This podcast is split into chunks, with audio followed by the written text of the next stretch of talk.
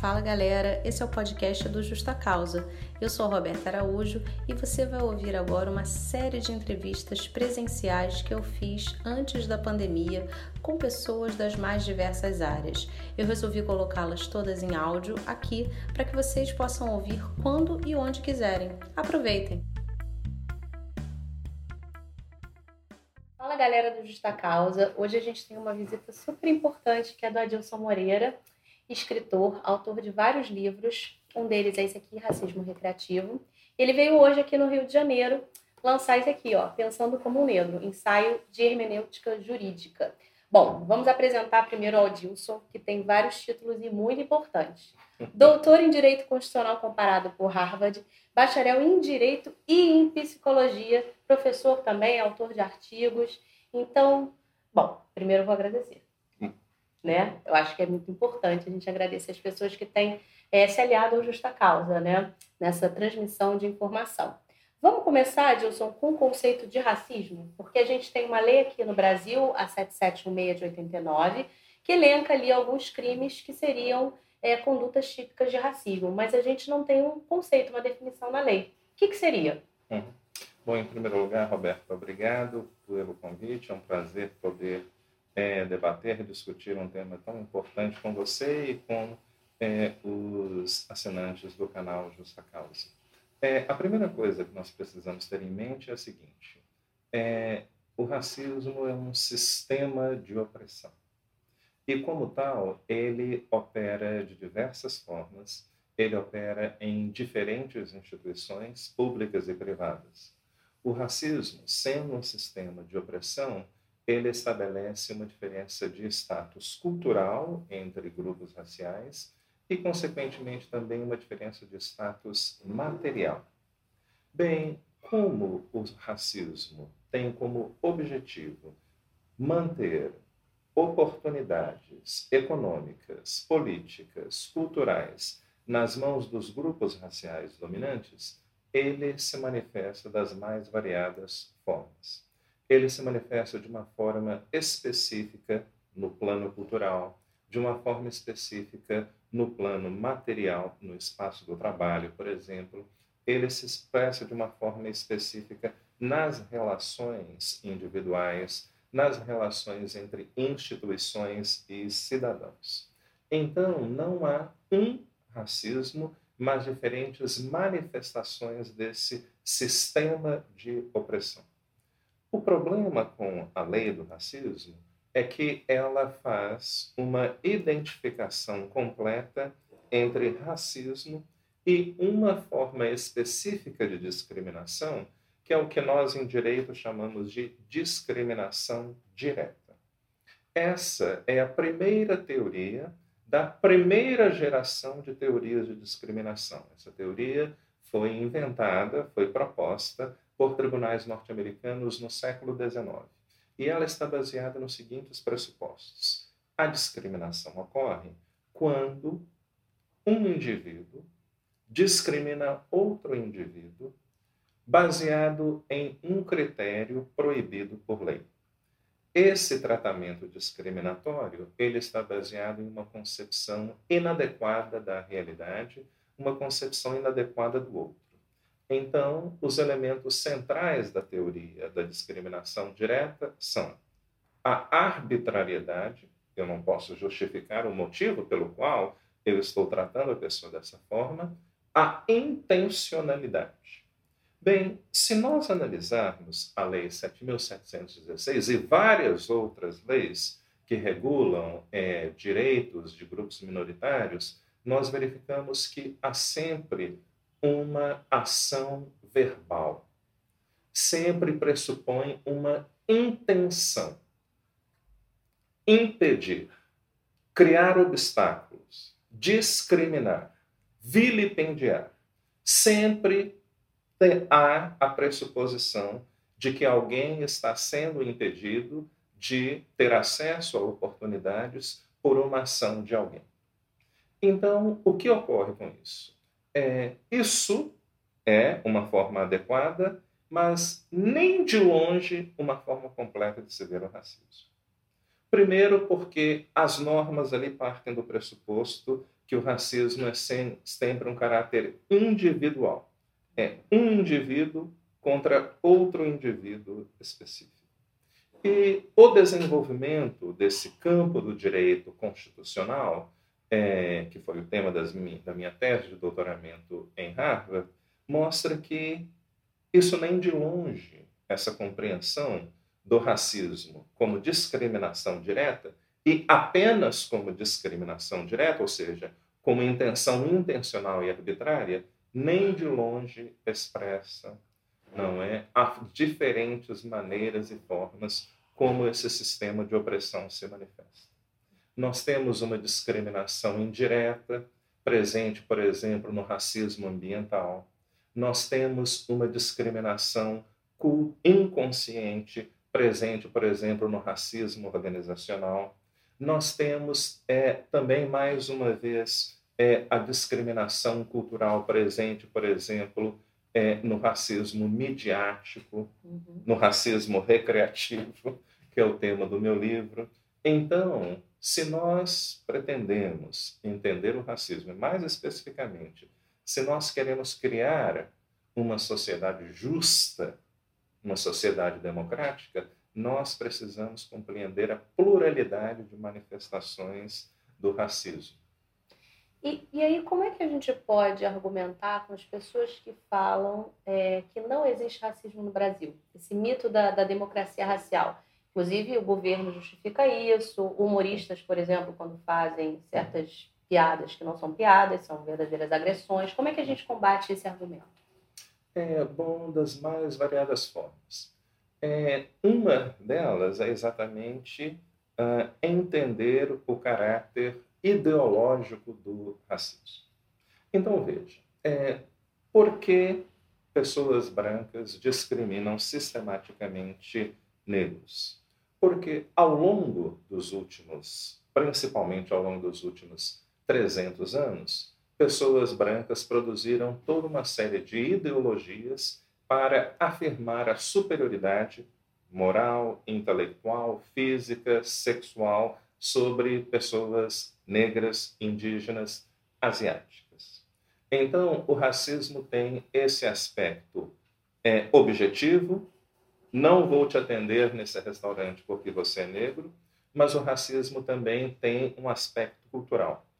Todo sistema de opressão, o racismo, o sexismo, o capacitismo, a homofobia, são legitimados, precisam ser legitimados do plano cultural. Agora, o que ocorre com todos esses sistemas? Eles também são contestados. Nós vivemos numa suposta democracia e numa democracia, as pessoas que são vítimas de discriminação vão para a praça pública, vão para o judiciário, não é?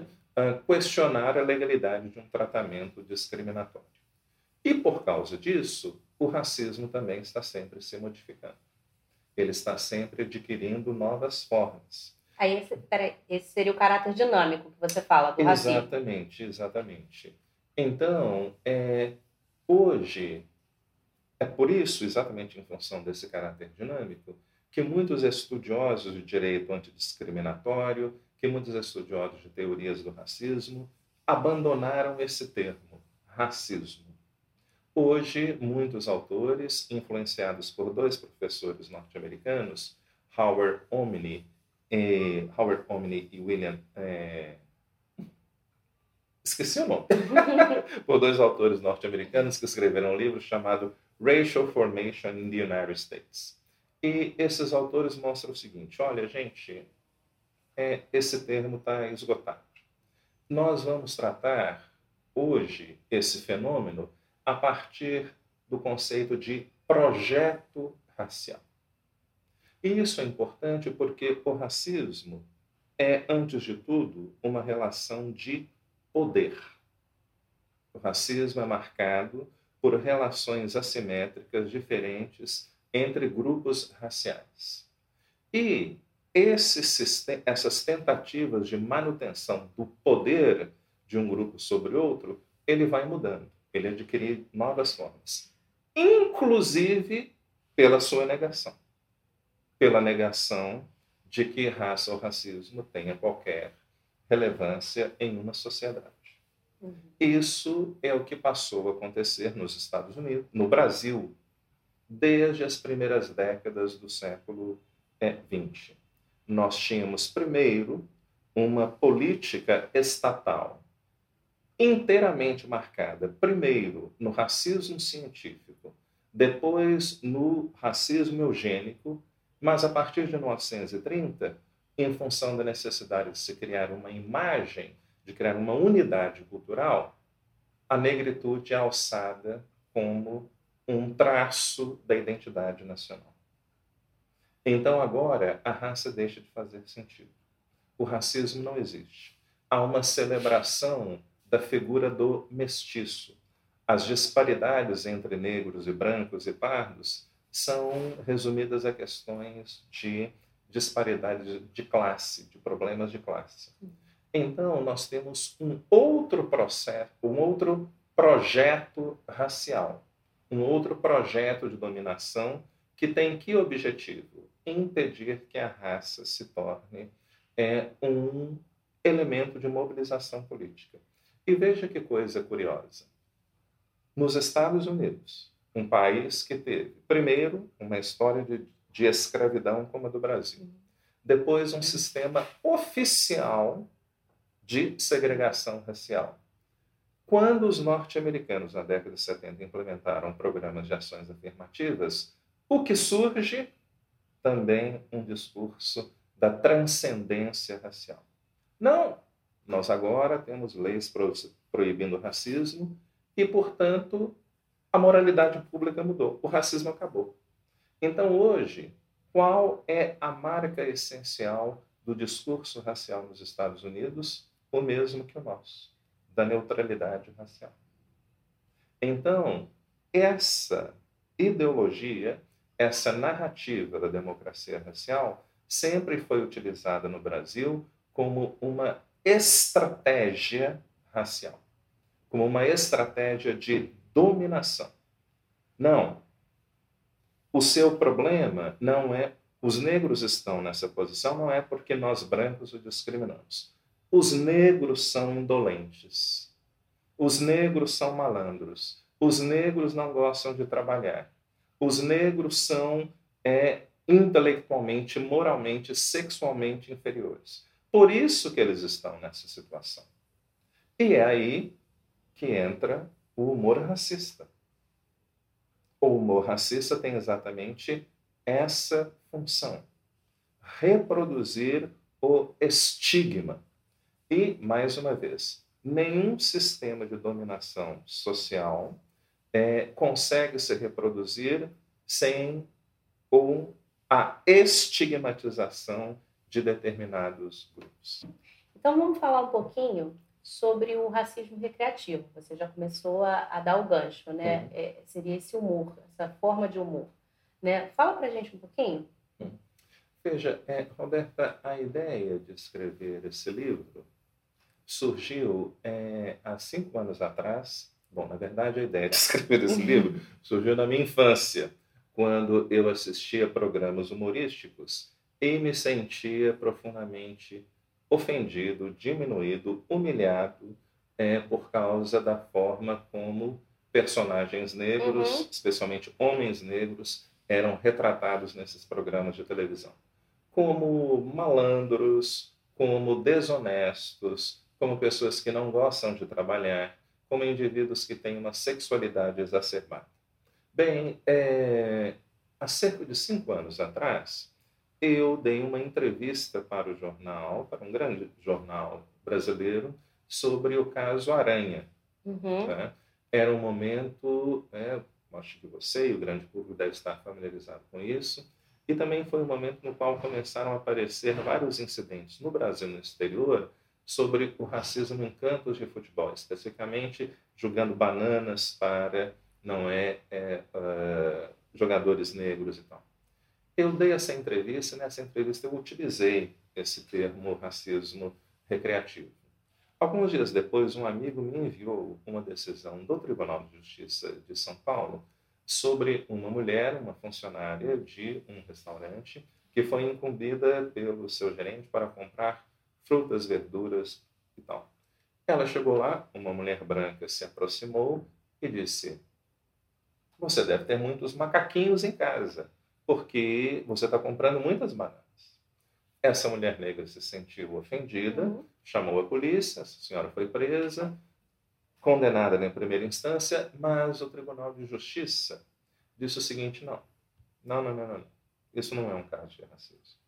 Porque isso não é um caso de injúria racial. Uhum.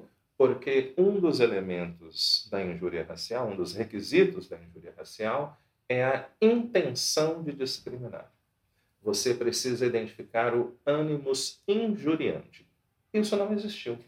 Isso Essas... é um problema, né? Como é que você também pode, você julgador, é, falar que aquela pessoa não se sentiu ofendida por aquela conduta, né? Falar que foi um ânimo jocante, que é a intenção uhum. só de brincar. Esse foi o motivo pelo qual eu escrevi esse segundo livro, pensando como negro. É, então, o que o tribunal argumentou é uh, uh, o que é aqui é o ânimos chocante. Você queria apenas é uh, essa mulher queria apenas se aproximar dela de uma maneira amistosa. Eu então comecei a colecionar, fazer uma pesquisa uhum. jurisprudencial e encontrei dezenas, dezenas de decisões judiciais, de processos judiciais é, envolvendo injúria racial na justiça criminal, na justiça do trabalho. E eu comecei a fazer uma análise sistemática da narrativa de defesa utilizada pelas pessoas é, uh, acusadas de injúria. É um pequeno parêntese. O crime de injúria é um crime contra a honra. Uhum. O crime de injúria pretende proteger a honra dos indivíduos todo, praticamente todas as comunidades humanas, em praticamente todos os momentos históricos, sempre criaram leis para proteger a reputação pessoal das pessoas. Sempre criaram normas para proteger a honra dos indivíduos. E por que as comunidades humanas, ao longo de toda a história da humanidade, fizeram isso? Porque a respeitabilidade social é uma condição essencial para a inclusão das pessoas. Uhum. Se você não tem respeitabilidade dos seus familiares, dos seus amigos, dos seus colegas, da comunidade política, você não consegue se inserir como indivíduo. Você não consegue exercer, não é, elementos básicos da cidadania. Nos últimos 200 anos, o direito penal começou a proteger a honra. E por que isso, esse preceito agora, não é visto no mundo moderno como algo, uma característica exclusiva dos bem-nascidos da aristocracia, mas como algo universal. Então, a honra, o direito à própria honra, é um direito público subjetivo. É um direito que todas as pessoas têm, é uma expectativa de que todos os membros de uma comunidade política democrática têm então, quando nós estamos falando do direito à própria honra, nós não estamos falando de algo que tenha um caráter meramente subjetivo. Ah, eu acho que eu sou honrado, eu acho que fulano não é honrado. A sua opinião pessoal sobre a honradez das pessoas, sobre o valor de determinados grupos, é inteiramente irrelevante. Você, eu, não é? Todos nós temos o dever legal de respeitar as outras pessoas. O respeito é uma é um dever moral e é um dever legal que todos os membros de uma comunidade política democrática têm em relação a outra. Então, qual é o problema com o humor racista? Ele nega essa expectativa de direito que todas as pessoas têm, de terem respeitabilidade social. E por que ter respeitabilidade social é tão importante? Mais uma vez, porque o tratamento que você terá pelas instituições públicas, pelas instituições privadas, pelo seu empregador, pela sua família, pelo seu professor, pelo seu vizinho, pela depende do nível de respeitabilidade social que você gosta. Então, os crimes contra a honra, como o caso da injúria, é algo muito grave do ponto de vista moral, do ponto de vista político uhum. e do ponto de vista da sua sobrevivência social. Qual é o problema, então, do, da prática do racismo recreativo? Ele compromete a respeitabilidade, ele compromete, não é, a honra coletiva de pessoas negras, de pessoas indígenas, de pessoas asiáticas. Ele compromete as chances de sobrevivência social. Por isso mesmo, então, esse tipo de injúria foi alçado a um patamar maior. Porque Exatamente. eles já seriam abarcados pela injúria, que era um crime que a gente comum. já tinha. Uhum. Né? Só que daí, em 2003, foi criado esse tipo penal de injúria qualificada. Exatamente. Por isso, não é? Exatamente. Exatamente porque o racismo é algo que compromete a reputação social de pessoas negras. E por isso ele é algo ainda mais grave, por causa da sua dimensão coletiva. E nessa sua pesquisa que você fez nos tribunais uhum. do, do país todo, nos casos de injúria racial, é, qual foi a proporção de condenação e de absolução? Você pois tem é. uma ideia, mais ou menos? Então, veja, é, eu analisei os casos de injúria racial nos quais a pessoa diz que é, é inocente porque ela utilizou o humor. Só nesses casos.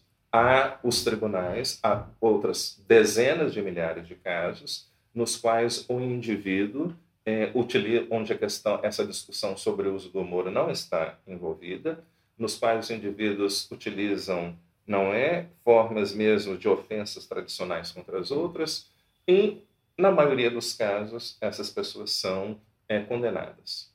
Agora, uma parte significativa nos casos que envolvem o humor, essas pessoas são é, consideradas, não é, ah, ah, como, como que, partes do pressuposto que o crime não ocorreu. Uhum. E aí, Elas não sobre... são consideradas culpadas. Agora, tão importante ou mais importante do que analisar o que o tribunal diz, é também analisar a estratégia de defesa utilizada por essas pessoas que estão sendo acusadas do crime de injúria racial.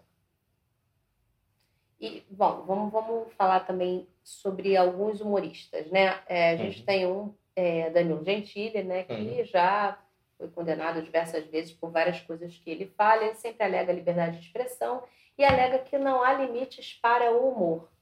Não tem como você concordar com uma afirmação dessa, né? Definitivamente não. Veja só, é, o direito à liberdade de expressão tem sido, não é, aclamado, tem sido classificado como um dos mais importantes uh, dentro de uma comunidade política democrática. O direito à liberdade de expressão é, tinha como objetivo, ele surge com a preocupação de se proteger o discurso político. Uhum. Porque numa democracia, não é, a vontade estatal é feita, ela é construída a partir da opinião pública, uhum. do interesse dos indivíduos, porque afinal de contas a democracia tem como objetivo alcançar e promover o bem comum. Então, você impedir que ideias, discursos, narrativas circulem é algo problemático para o funcionamento da democracia. Então, já que é importante a que a circulação de ideias é importante, o conceito de liberdade, o direito à liberdade de expressão, sempre esteve preocupado com a questão da verdade, uhum. com a busca da verdade. Nós temos um projeto político que é a democracia. A democracia quer alcançar, quer promover o bem de todos. Então é importante que este grupo, que este grupo, que aquele grupo fale, expressem as opiniões, expressem as experiências que eles têm, as demandas que eles têm de direito, etc. Você fazer, você não dizer, você não pode, você não pode, você, isso é um problema sério. Veja, quando você cria, divulga, não é, ideias racistas, você está impedindo o funcionamento adequado do jogo democrático. Por dois motivos. Primeiro, por, aqui nós, por, aquilo, por aquilo que nós já vimos, que nós já falamos. Uhum. Dentro de uma democracia, as pessoas têm o direito legalmente protegido de ter a sua reputação pessoal protegida. Isso é um direito pessoal, e isso significa que isso também é um dever para todas as outras pessoas. Quando você desqualifica uma comunidade inteira por meio de quaisquer meios, inclusive do humor, você está impedindo o jogo democrático. Você está dizendo essas pessoas não têm valor e, portanto, as demandas de respeito, de direito que elas têm, não têm relevância. Uhum. Você citou é, três humoristas aqui é, no livro, três, é, se não me engano, três do mesmo programa de televisão. Três de humor, personagens. Né? Três personagens. E você acabou de me falar que quando você era pequeno, você já tinha essa consciência de que aquelas pessoas estavam sendo retratadas de uma forma degradante. Sim. Né? Você acredita que a maioria das crianças, quando assistia, por exemplo, esses programas, tinha essa, essa consciência que você tinha? É, bom, depende. Para as crianças negras, sim. Uhum. Porque o que eu mostro nesse livro Racismo Recreativo? eu afirmo que o racismo recreativo é uma política cultural. Tá? E como eu provo isso? O mesmo conteúdo presente nas piadas de programas humorísticos que eu cito nesse livro uhum. É exatamente o mesmíssimo conteúdo presente nas piadas na justiça criminal ou no ambiente de trabalho a mesmíssima coisa. Homens negros são representados como malandros, que não gostam de trabalhar, que são sujos, que são feios. As mulheres negras são representadas como pessoas sexualmente exacerbadas? São sempre denegridas, são sempre é, uh, discriminadas em função da discriminação estética, por causa da cor da pele, por causa do cabelo é exatamente a mesmíssima coisa. Isso aconteceu essa semana, né, com a jogadora de, de futebol francesa, né? Exatamente, exatamente. Então, quando você é uma criança negra, e essa é a minha experiência pessoal, entra na escola, as crianças de 5, 4, 5, 6 anos de idade já absorveram a ideia, as crianças brancas de 4, 5 ou 6 anos de idade já absorveram a ideia de que negros, asiáticos, indígenas são moralmente inferiores e que, portanto, elas não devem ter contato com eles. O outro lado também é que as crianças negras, asiáticas e indígenas também já absorveram isso. Então, a escola se torna um ambiente hostil para crianças, principalmente para crianças negras. E esse é um dos motivos da evasão escolar, que é o principal indicador de marginalização. É a exclusão que surge no meio da escola, é o estigma racial que está no meio da escola, portanto, uma forma de discriminação institucional que fará também com que a pessoa seja discriminada, saia da escola depois essa pessoa vai para o mercado de trabalho, ela também será discriminada no mercado de trabalho, porque o empregador só quer, não é, uh, uh, com, é empregar pessoas brancas, louras de olhos azuis, e assim em todas as instituições. Então, é o que eu digo para o humorista branco. As pessoas acham que quando elas contam uma piada, e que quando elas riem de uma piada racista, o elemento cognitivo que as fez contarem rir está circunscrito àquela, àquela situação. Eu contei a piada, eu ri a piada, ri da piada e pronto, acabou. Quando eu estiver entrevistando um candidato para um trabalho, aquele elemento cognitivo estará totalmente afastado da minha mente. Não, não é assim que funciona. o mesmo elemento cognitivo que faz, que motiva os indivíduos a contarem, a rirem de piadas, é o mesmo elemento cognitivo que faz com que policiais brancos atirem, assassinem negros. É o mesmo elemento cognitivo que faz com que o empregador branco não queira é, empregar mulheres negras ou, quando empregam, exigem que elas alisem o cabelo. Então, todas as vezes que alguém, que Danilo Gentili, está contando piadas sobre negros, ele está guiando a mão do policial que mata negros. E por que isso? Porque o estigma racial ele opera independentemente da intenção das pessoas.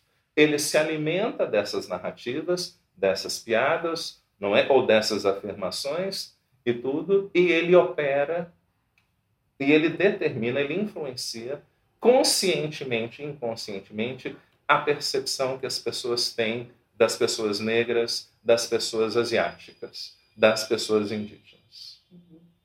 Vamos falar então um pouquinho do, é, de microagressões? Eu estava lendo um livro Academic Freedom para o mestrado e num desses capítulos eles tratam de microagressões e do poder de silenciamento, uhum. né, das dos grupos tidos como minorias, né, na no âmbito acadêmico. E aí, quando fui ler o seu Racismo Recreativo, você fala sobre as microagressões e você subdivide em três. Eu queria que você falasse para a gente um pouquinho sobre isso. Sim, com certeza. Veja, é, essa teoria de microagressões foi proposta por um psiquiatra negro norte-americano chamado Charles Pierce. Ele escreveu um texto de sete páginas apenas mas que transformou os estudos sobre o racismo naquele país. E ele partiu da, do seguinte pressuposto: bom, que curioso, né?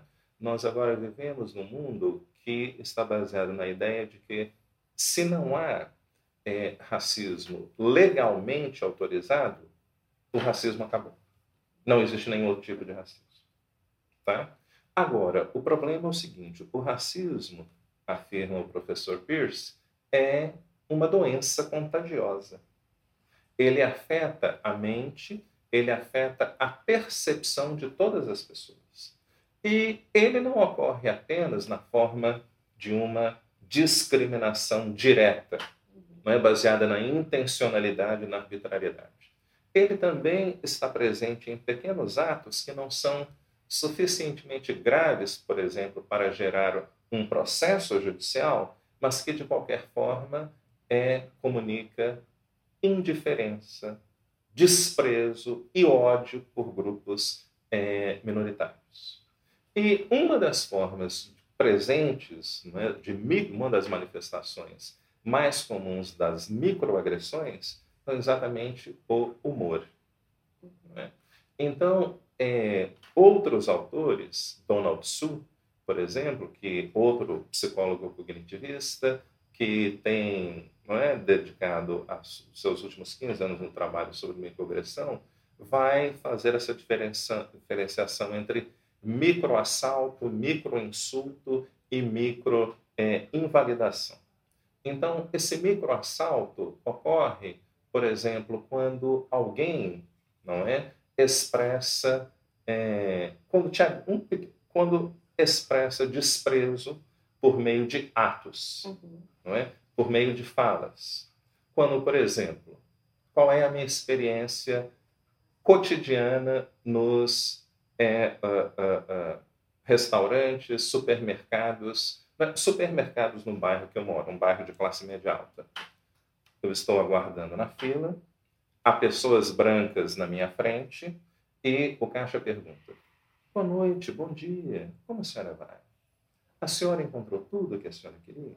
Alguma coisa, alguma sugestão, outra coisa? Não é? Trata a pessoa da forma mais educada possível.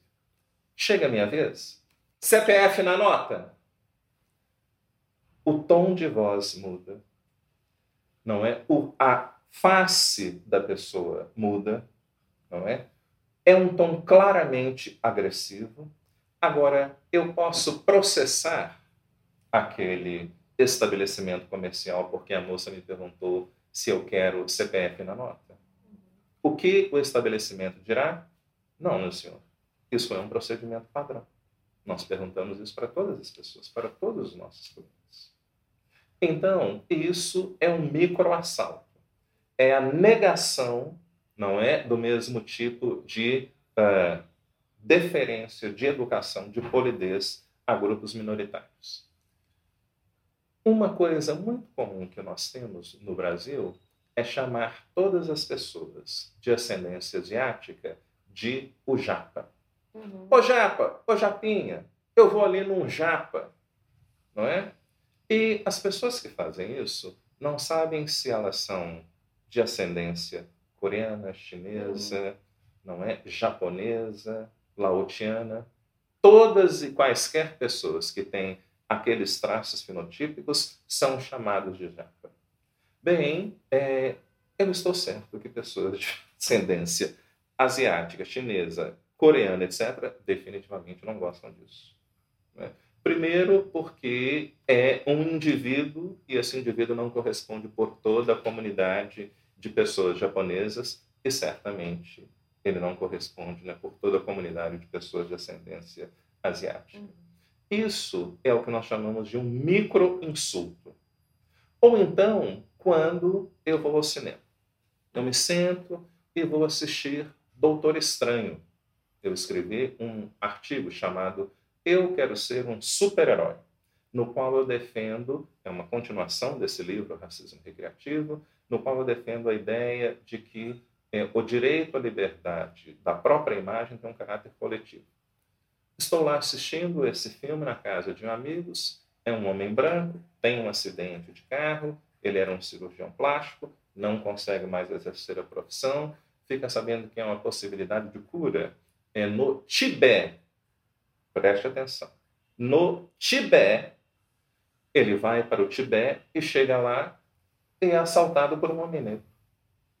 Eu fiquei olhando aquilo, Bom, mas quantas pessoas negras moram no Tibete? Será que é um contingente assim tão grande a ponto de ter um problema de criminalidade negra? Olha, eu estou certo. A maioria das pessoas brancas que estavam no local não se ligaram. Não é? Agora, para mim, isso foi um micro insulto, uma representação cultural, não é? Uh, arbitrária, preconceituosa, racista de todos os homens negros. E nós temos ainda as microinvalidações, que é a experiência cotidiana de mulheres. Não é? O que, que a maioria de homens é, e também de muitas mulheres fazem todos os dias? Duvidar da capacidade profissional de mulheres. É a experiência que minhas alunas me contam. Todos os dias que eu dou aulas sobre teorias de discriminação. Elas falam: é, professor, eu trabalho nesse escritório, os clientes chegam, eles apresentam um problema, eu explico: olha, as suas chances de vencer essa causa são essa, essa, essa, essa, essa, essa. E eles: ah, não sei, estou em dúvida. Será que você poderia chamar um, um colega seu? Uhum. Aí vem não é, um colega, um homem, um homem branco, obviamente, ele explica a mesmíssima coisa ah, sim, não, agora ficou claro. Agora eu entendi. Ou seja, não é? é o que as pessoas, que grupos minoritários têm para dizer é irrelevante. A experiência dessas pessoas, a experiência cultural, não é? As demandas, tudo isso não tem nenhuma relevância. Tá? Ou se tem, as pessoas ouvem, mas simplesmente né? Uhum. Então você agora qual é o problema dessas microagressões? Elas não acontecem hoje e depois daqui a seis meses. Elas acontecem todos os dias. Então, qual é a experiência cotidiana de homens negros no Brasil? Eles estão andando na rua, independentemente da forma como estão vendidos, e as pessoas, principalmente mulheres brancas, começam a atravessar para o outro lado da rua. Isso é um ataque direto à autoestima de pessoas negras. E aí nós abrimos o site do Ministério da Justiça, do Ministério da Saúde, por exemplo, nós vamos lá. Quem são as pessoas mais propensas a doenças psicossomáticas, pessoas negras, e especialmente homens negros. Um estudo recente sobre suicídio, não é, demonstra que quem são as pessoas, os adolescentes que mais suicidam? Jovens negros. É toda essa bagagem de microagressão diária, né? E se você, além de ser uma pessoa negra, também é homossexual, de acordo com esse mesmo estudo, a poss possibilidade de propensão ao suicídio ou outras formas de doença mental é ainda maior. Então, veja, por que eu fiz questão de citar esses personagens? Porque todas as vezes que esses personagens aparecem na televisão, todas as vezes que uma pessoa negra, que uma pessoa asiática, que uma pessoa indígena, que uma mulher, não é, está diante da televisão assistindo programas, essas pessoas estão recebendo mensagens negativas sobre si mesmas. Uhum. E é muito, muito difícil que você não duvide da sua capacidade. Então, voltando a uma pergunta que você me fez. O humor tem limites? Tem. E muito claros. E o limite para o humor é exatamente a dignidade que as pessoas têm. Quando é que o humor se torna racista? Quando é que o humor se torna criminoso? Na medida em que ele compromete a reputação de um grupo social.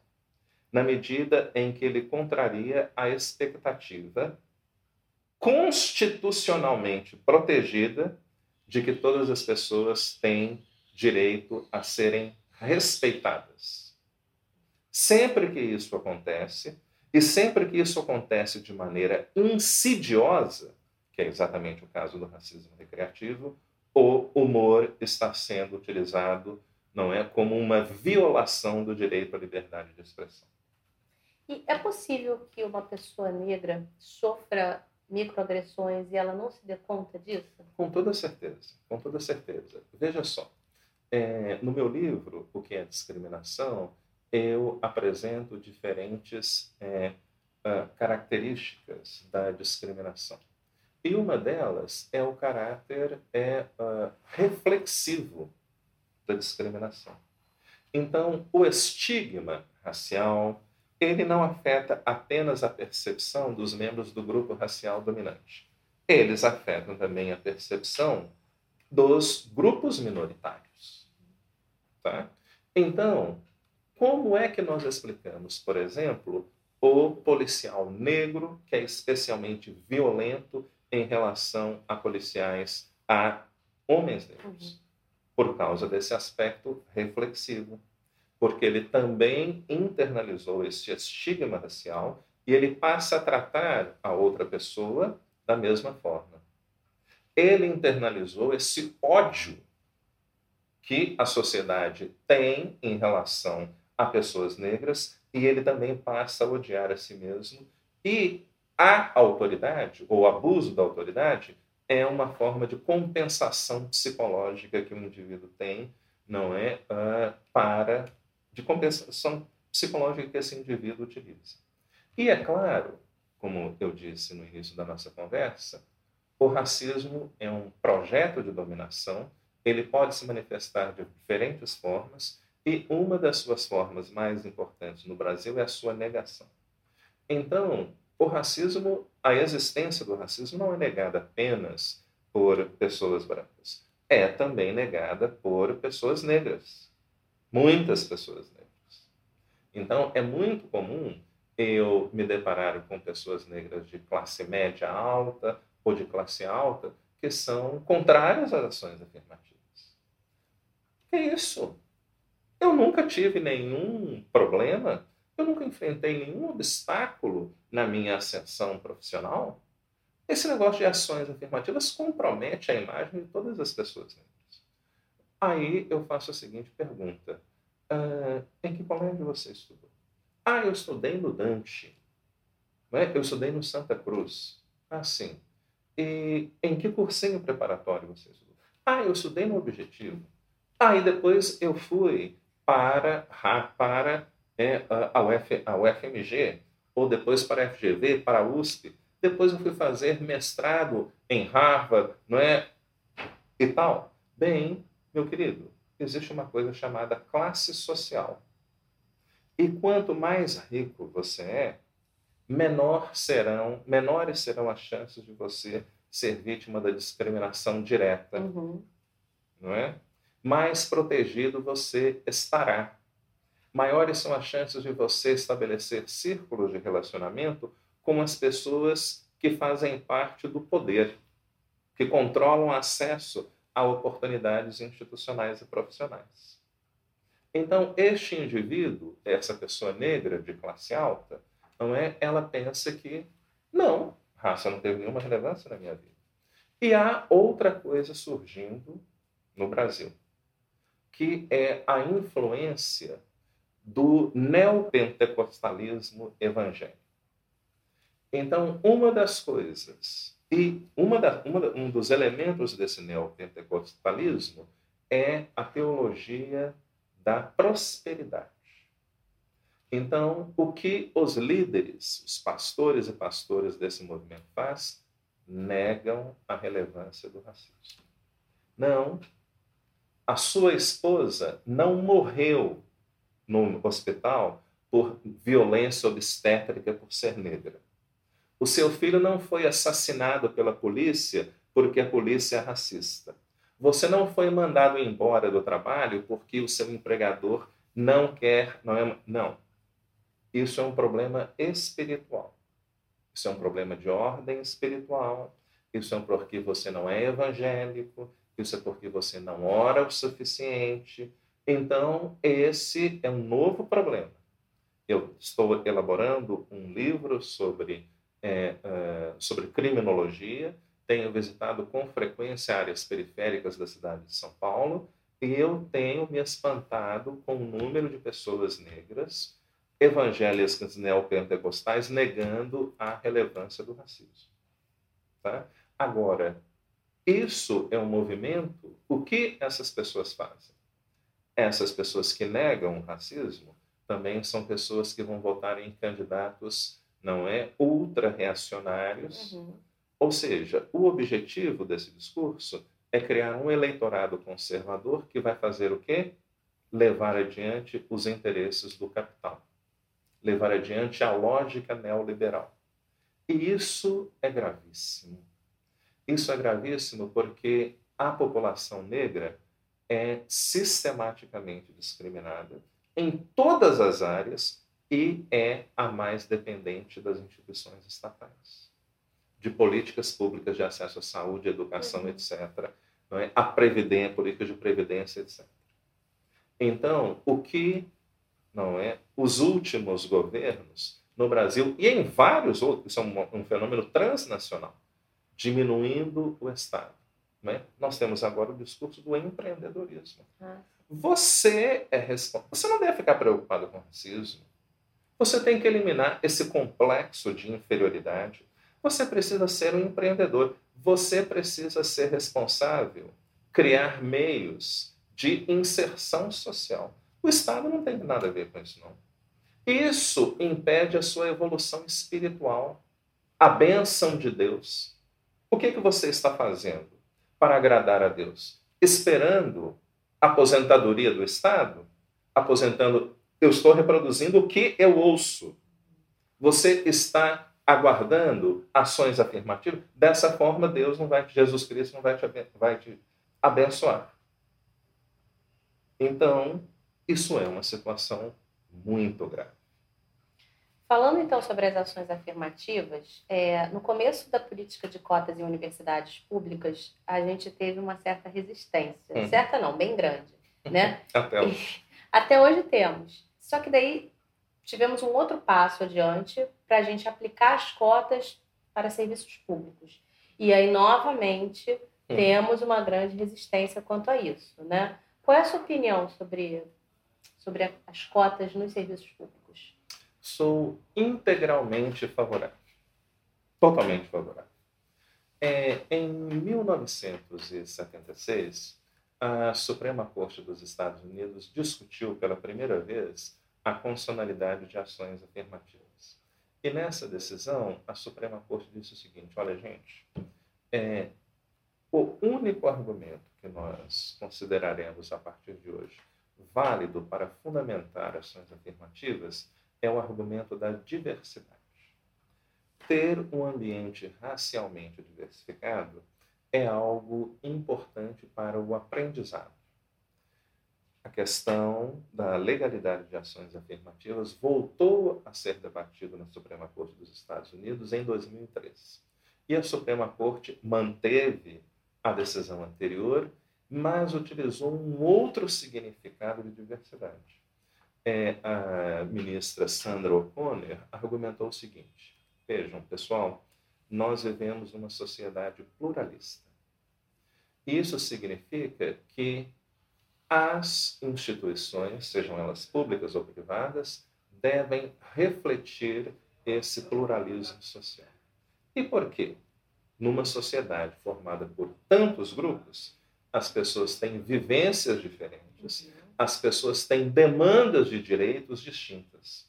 Então, é muito importante que as pessoas participem, que as pessoas estejam aptas a participar de um do processo decisório. Então, por que eu sou integralmente favorável a ações afirmativas em concursos públicos? Porque as pessoas negras precisam estar presentes nos processos decisórios, nas instituições que definem, que decidem o nosso destino. Então, nós temos hoje, por exemplo, o problema do encarceramento em massa da população uhum. negra. Não é? Um dos elementos dessa, é, uh, desse, desse, desse fenômeno é o que nós chamamos de elo geográfico. Então, o que ocorre? O Ministério Público é uma instituição inteiramente branca, integralmente dominada por homens brancos heterossexuais de classe média alta. O sistema judiciário é também integralmente dominado por homens brancos heterossexuais de classe média alta. Então, e nós temos uma polícia que é estruturalmente racista. O que ocorre quando uma pessoa é presa com drogas? Se é uma pessoa branca, é um usuário tchau e tudo. Se é uma pessoa negra, é posse de drogas essa pessoa vai presa. Aí, o promotor pergunta para o policial: onde essa pessoa mora? Ah, mora na favela, mora na periferia. Aí a denúncia também conterá o crime de associação ao tráfico. Uhum. Então a pessoa vai direto para a cadeia, não vai poder se beneficiar, não é de liberdade provisória. Há algum tipo de investigação nenhum. A simples palavra do policial já é o suficiente para você ser acusado e condenado por associação ao tráfico. Agora, é, se nós tivéssemos uma maior representatividade racial no Ministério Público e no Judiciário, eu estou certo que as coisas seriam diferentes. Né? Nós temos também, e é o mesmo problema se afeta de todas as maneiras. Qual foi um dos maiores benefícios de ações afirmativas nas universidades? Alunos negros entraram e começaram a desenvolver pesquisas sobre temas de extrema relevância para a população negra que nunca eram pesquisados por pessoas brancas heterossexuais de classe média uhum. alta, que é quase toda a população universitária brasileira. Então, nunca se produziu tanto conhecimento relevante relacionado à saúde física, mental, ao mercado de trabalho, a questões jurídicas em relação à pessoa negra, como nesses últimos 15 anos de implementação de ações afirmativas. Você não consegue transformar a realidade social uhum. sem conhecimento adequado. Então, veja você, eu fiz um curso de psicologia. Eu não tinha nenhum professor negro. Nenhum. É, nenhum dos meus professores desenvolviam qualquer tipo de trabalho relacionado, por exemplo, com o impacto do racismo na formação psíquica dos indivíduos. Nenhum. Então, eu me formei, os meus colegas se formaram incapacitados de tratar a questão racial na clínica. Uhum. Agora, não é? O que ocorreria se um professor negro que passou, que na iniciação fez um trabalho sobre o impacto racial do racismo na iniciação científica, depois se beneficiou de cotas para entrar no mestrado, no doutorado e depois também no, é, uh, no para se tornar no concurso para professor. Você está permitindo que o conhecimento seja produzido, seja feito, seja circulado e você, portanto, está contribuindo para a melhoria da qualidade de vida da população negra. Tá? Bom, isso significa que pessoas brancas nunca vão desenvolver pesquisa sobre isso? Em grande parte, sim. Porque essas questões são irrelevantes para elas. Eu, só muito recentemente, comecei a trabalhar, a escrever sobre questões de gênero, de como a discriminação afeta mulheres. E mesmo assim, há muitas coisas que são invisíveis para mim, que eu não compreendo a dinâmica, porque, obviamente, eu não faço parte do sexo feminino e, portanto, eu nunca elaborei uma pesquisa para mim. Não é? Agora, então, sou a favor de cotas em concursos públicos, 3 mil por cento a favor. E aí, é, você viu algum problema na autodeclaração? Porque a gente viu vários casos de pessoas que se autodeclararam uhum. negras e aí, quando foi feita uma investigação mais apurada, viu-se que a pessoa era de fato branca, até de olhos claros, sim, enfim. Sim, Eu queria que você falasse um pouco sobre isso, porque é, a pessoa às vezes alegava que ah, meu, meu avô é negro, né? Uhum. Pegava alguns antepassados Aí para mim soava meio que aquela one drop rule às avessas, né? Porque sim, antigamente era uma hum. coisa terrível você ter uma gota de sangue negro né, nas veias. E agora a pessoa usa isso a seu favor para entrar hum. num concurso público. O que você falasse sobre isso? É, essa questão da autodeclaração é um problema é, sério para as instituições que implementam programas de ações afirmativas, e também é uma discussão complexa para o próprio movimento negro. Quando as ações iniciativas, é, as ações afirmativas começaram a ser implementadas, adotou-se a questão da autodeclaração, inclusive a partir da própria indicação do movimento negro. Aí começaram a surgir esses problemas que você acaba de apontar. Eu faço parte de duas comissões que avaliam, é, uh, de duas comissões que avaliam é, se pessoas, né, programas de ações afirmativas, e em duas instituições é, na cidade, no estado de São Paulo. E o primeiro concurso teve todo tipo de problema como esse. É? Pessoas brancas, de olhos verdes ou azuis, dizendo: Ah, mas eu tenho um tataravô pardo. E aí chegavam lá com uma certidão Está lá o tataravô pardo. Né? E como a norma dizia é, autodeclaração uhum. ou utilizava o termo genérico afrodescendente, as pessoas utilizavam desse subterfúgio.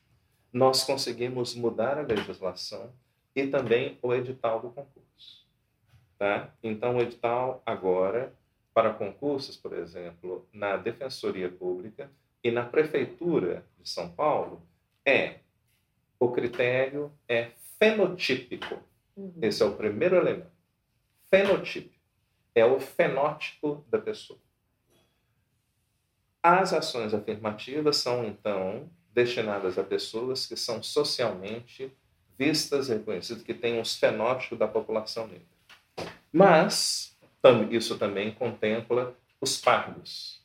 Então, nós decidimos, é a norma diz que os pardos também poderão se submeter a esses, não é? Ah, mas desde que tenham pai ou mãe preto. Isso diminuiu drasticamente esse problema. Drasticamente. Ainda há uma ou outra pessoa que aparece com o propósito mesmo de burlar o concurso, e há também alguns casos mais complicados de pessoas que efetivamente são fenotipicamente brancas, uhum. como você, por uhum. exemplo, mas que realmente são filhos biológicos. É, né? De pai é ou mãe. Preta. Né? A é. pessoa não, não, não, não sabe que. Sim, sim. Então, a pessoa tem uma história, ela realmente é filha de uma pessoa sim. preta, não é? Ela lê o, o edital do concurso, é, eu estou habilitado. Bom, isso apresenta, é, isso é uma questão complicada, e, uh, mas mesmo nesse caso, é, nós indeferimos. Eu indeferi a participação desses indivíduos, porque a identidade não é apenas uma a forma como você se percebe, mas ela também é uma atribuição, principalmente identidades raciais. É a forma como a sociedade, como o outro te percebe e como se te trata. Então, o que ocorre, não é, ah, quando é, ah, pessoas pardas vão nesses concursos? é, vão participar dessas entrevistas. Muitas delas se sentem ofendidas. Elas se sentem ofendidas porque, poxa, eu sempre fui discriminado, etc. tal, e agora eu tenho que vir aqui provar uhum. que eu sou negro. É? é? Bom, é aquela coisa. As pessoas podem se candidatar ou não nesse processo. Isso é uma possibilidade aberta. Para os que querem se beneficiar dessa política pública, terão que passar por esse caminho. Uhum. Terão que fazer uma declaração, terão que colocar foto, terão que apresentar lista, terão que apresentar certidão de nascimento, terão que comparecer. E por que isso é importante? Porque há inúmeros casos de pessoas brancas que se inscrevem em massa, como ocorreu há um ano atrás no Paraná.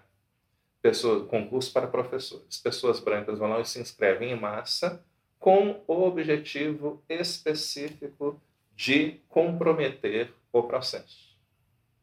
Então, assim, é uma ação orquestrada tá? para é, de, não é, dizer, olha, isso não pode ocorrer políticas de ações afirmativas são falhas e vai por aí afora. Bom, para fechar, eu queria que você falasse um pouquinho sobre o livro novo, Pensando como um Negro. Fala pra gente sobre o que, que é, o que, a gente pode encontrar aqui de lições. Uhum. É, bem, muita coisa interessante. uh, eu tive a ideia de escrever esse livro quando estava participando de um debate aqui no Rio de Janeiro, há cinco anos atrás, sobre a constitucionalidade de ações afirmativas em concursos públicos. Veja que coincidência. É, e era um painel composto de cinco professores, quatro brancos e eu negro. Essas pessoas falaram primeiro, e uh, quando chegou a minha vez, a, o presidente da mesa simplesmente virou e me disse: Seu professor Adilson, o senhor podia então nos dizer se realmente há racismo no Brasil? Não é? Uhum. A pergunta não é que já é, não é surpreendente para dizer, para não dizer outra coisa. E uh, eu falei não, eu prefiro fazer considerações é, sobre as implicações jurídicas das posturas. Não, não, isso não é, necess, não é necessário. Essas coisas já foram discutidas por, pelos outros juristas, todos brancos. Eu gostaria apenas que o senhor falasse sobre a questão do racismo e tal. Aí eu comecei a falar sobre as minhas experiências de subordinação e um desses professores disse: Eu não creio que o seu verá, é, que o seu relato possa ser verídico. O senhor estudou em Harvard? O senhor é um homem de classe média alta? O racismo afeta apenas pessoas pobres, que são, na sua maioria, negras. Então, nós não precisamos de ações afirmativas, porque ações generalistas podem resolver toda essa situação. Eu, obviamente, fiquei furioso com essa situação e fiquei me perguntando o que exatamente aqueles professores brancos estavam fazendo lá. Eles nunca publicaram nada sobre ações afirmativas. Eu chequei, voltei uhum. ao hotel, chequei o currículo Lattes deles, nunca publicaram nada sobre direito antidiscriminatório. Não tinham nenhum conhecimento sobre a história de relações raciais no Brasil, porque estavam simplesmente reproduzindo o senso comum. Então, esse, aqueles indivíduos eram a são a imagem clássica do que eu chamo do jurista branco. O jurista branco é aquele indivíduo que parte do pressuposto de que nós podemos analisar normas jurídicas, inclusive principalmente o princípio da igualdade, a partir de uma forma objetiva e neutra. O jurista branco parte do pressuposto de que políticas públicas devem proteger indivíduos e não grupos sociais. Então, eu proponho nesse livro uma forma de interpretação de normas constitucionais que eu chamo de hermenêutica negra. O jurista que pensa como um negro, e ele pode ser negro, branco, asiático, indígena, é aquele que pensa o direito como um possível instrumento de transformação social. É um indivíduo que pensa a igualdade como um princípio constitucional destinado a promover a emancipação de grupos tradicionalmente discriminados. É um jurista que vê a igualdade como algo destinado a promover a igualdade de status entre grupos sociais e não apenas entre indivíduos. O jurista que pensa como um negro é um indivíduo que está preocupado em reconstruir a moralidade pública a partir da ideia de justiça racial e de respeitabilidade. Então, essa é a proposta nesse livro. É, e para fechar, eu queria que você deixasse uma sugestão de leitura. A gente sempre pergunta para os entrevistados, assim, um livro que para você foi, foi muito importante e que você acredite que para as pessoas que estejam assistindo seja bem rico. Uhum. Nossa, é, que complicado. Essa é sempre a pergunta mais difícil, por isso que eu deixo para o final. Exato, exato, exato. Olha, é... poxa, uma leitura em inglês que me impactou significativamente quando eu estava fazendo meu doutorado. Um deles, um texto escrito pelo professor é, Alan Freeman, chamado Legitimizing Racial Discrimination through Anti-Discrimination Law. E nesse é, artigo, o professor analisa a jurisprudência é, sobre a igualdade racial da Suprema Corte dos Estados Unidos.